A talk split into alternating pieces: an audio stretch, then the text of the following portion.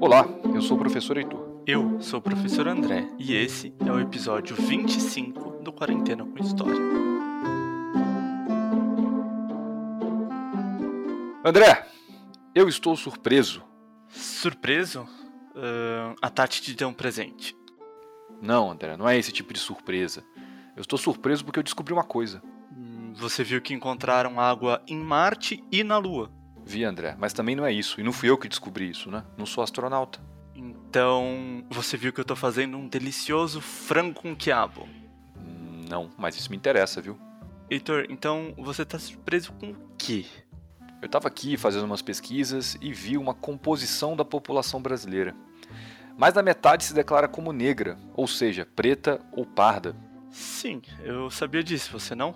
Inclusive, o frango com quiabo é uma comida que sintetiza bem a cultura afro-brasileira. O quiabo é uma planta importante nas mitologias africanas. Olha só, isso sim me pegou de surpresa, André. Mas falando sério agora, o que me surpreende de verdade e de maneira negativa é que a importância e a presença dos negros no Brasil não se refletem nem na composição do Senado Federal e nem na Câmara dos Deputados. São 81 senadores eleitos e 513 deputados, o que somando dá 594 parlamentares. Destes, apenas 106 são pretos ou pardos, isto é, negros. É verdade, Heitor. E eu sou péssimo de matemática, mas com a ajuda da calculadora eu consigo fazer contas. Isso dá cerca de 17% do Congresso. Pois é. Num país onde a maioria da população é preta ou parda, apenas 17% dos parlamentares representam essa categoria da nossa sociedade. E sabe o que é assustador, Heitor? No Senado não há uma única mulher negra. Na Câmara dos Deputados são 11. É, André, isso diz muito sobre a nossa sociedade, não é? Como assim?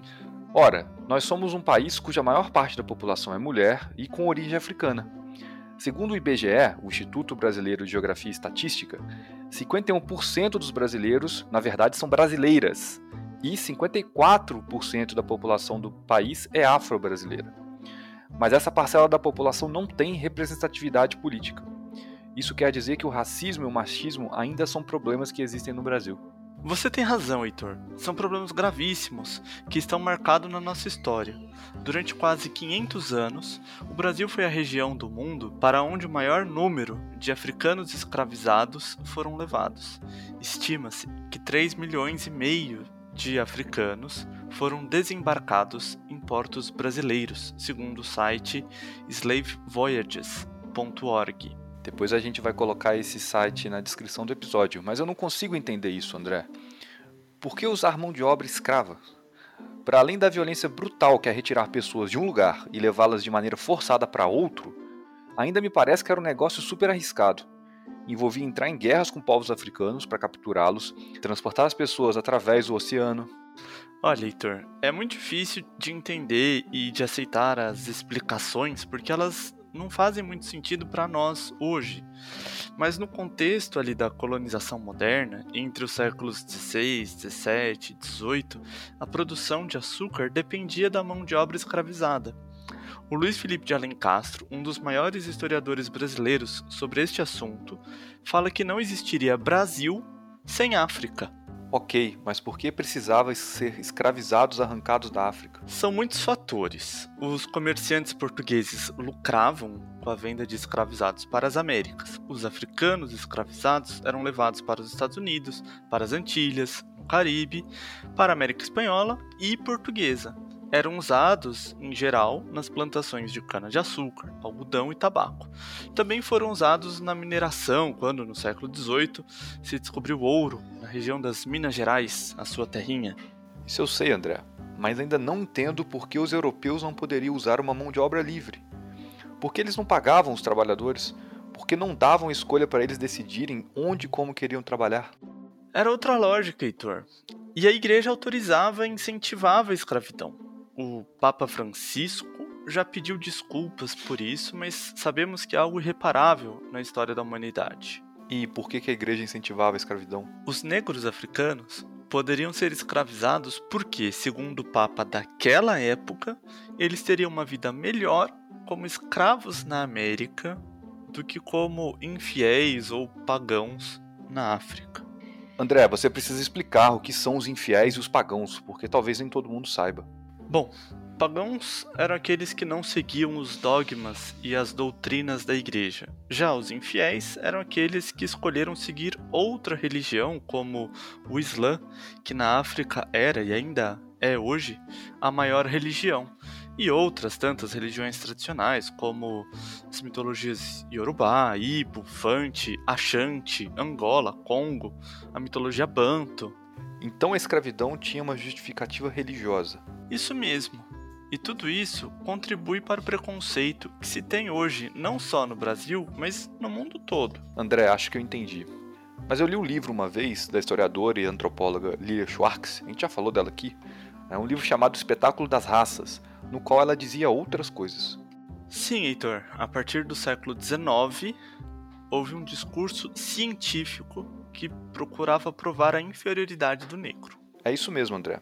Ela mostra que muitos médicos falavam que a violência, por exemplo, estava relacionada com a cor preta da pele. E que, com base nessas ideias, em muitos países, como no Brasil e nos Estados Unidos, houve uma política de embranquecimento da população. A gente ouve essas coisas e tem dificuldade de entender, né? Mas a Lilia Schwartz tem razão. Depois da abolição da escravidão no Brasil, por exemplo, o que aconteceu com a população de origem africana? Ela ficou desamparada.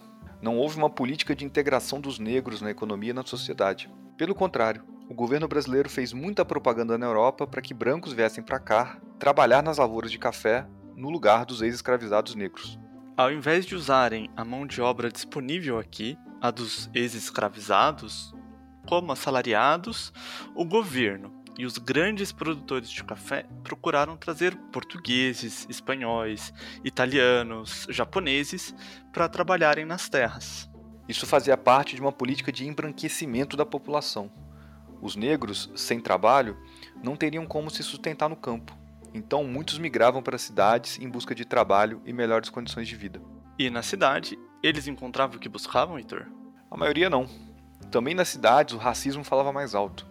Os grandes industriais preferiam brancos para o trabalho nas fábricas, e os negros ficavam com os empregos que pagavam menos. Ganhando pouco dinheiro, restava a eles morar em situação precária nas grandes cidades. Muitos faziam casas a partir de material reaproveitado de outras obras. Então muitos negros saíram do campo porque não tinham emprego e foram para cidades onde só encontravam empregos ruins e tinham que morar em barracos? Exatamente. Essa situação foi se tornando mais dramática durante o século XX. As comunidades formadas pela população negra foram crescendo, à medida em que as cidades foram crescendo. Muitos moravam nos centros das cidades, onde poderiam achar bicos e trabalhos. Com o tempo, essas pessoas foram sendo expulsas das regiões centrais e precisaram ir morar cada vez mais longe. Faz sentido. Daí no Rio de Janeiro, por exemplo, essas pessoas deixaram a baixa da cidade e começaram a subir os morros, dando origem ao que a gente chama de favela. Boa, André. Tem outras questões que envolvem as primeiras favelas no Rio de Janeiro, mas a gente fala disso em outro podcast. Ok, mas já deu para entender. A população negra do Brasil, que viveu séculos em situação de escravidão, quando da abolição, foi abandonada pelo governo brasileiro e precisou buscar por si só melhores condições de vida. Sem apoio, sem estudo e sofrendo preconceito racial, muitos vieram para cidades e foram forçados a viver em moradias precárias em comunidades nas periferias. E essas comunidades, assim como seus moradores, passaram a ser alvo de preconceito racial por parte do restante da sociedade e do governo brasileiro. O preconceito racial explica por que relacionamos favela com perigo ou ameaça, como frequentemente é feito na TV. No fundo, é reduzir toda aquela população de mulheres e homens trabalhadores ao estereótipo de crime e violência. É, Heitor. Por isso a importância de discutir temas como este, para pensar nos preconceitos que nos cercam e fazer de tudo para eliminá-los. O racismo e a discriminação social nunca foram aceitáveis, André, mas em 2020 são inadmissíveis. Vamos aproveitar que novembro é o mês da consciência negra para conversarmos sobre esses temas aqui no podcast e propor algumas reflexões sobre o racismo.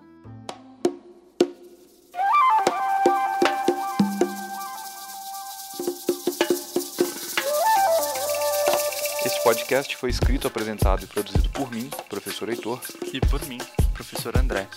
A revisão do roteiro foi feita pela professora Mariane. E pela professora Maíra. A edição de som é da Tatiana Boldaquian, que vai soltar pra gente agora a música Sucrilhos, do rapper Criolo. Oba, eu adoro criolo e acho que vocês vão gostar também.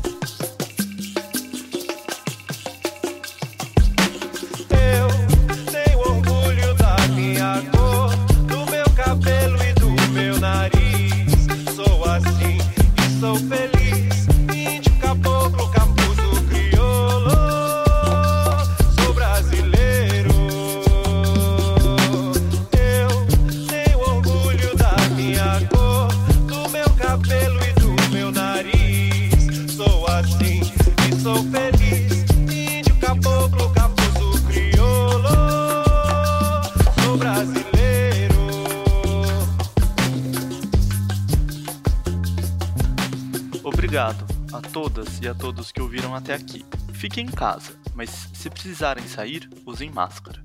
E não se esqueçam de sempre lavar bem as mãos. Tchau, tchau.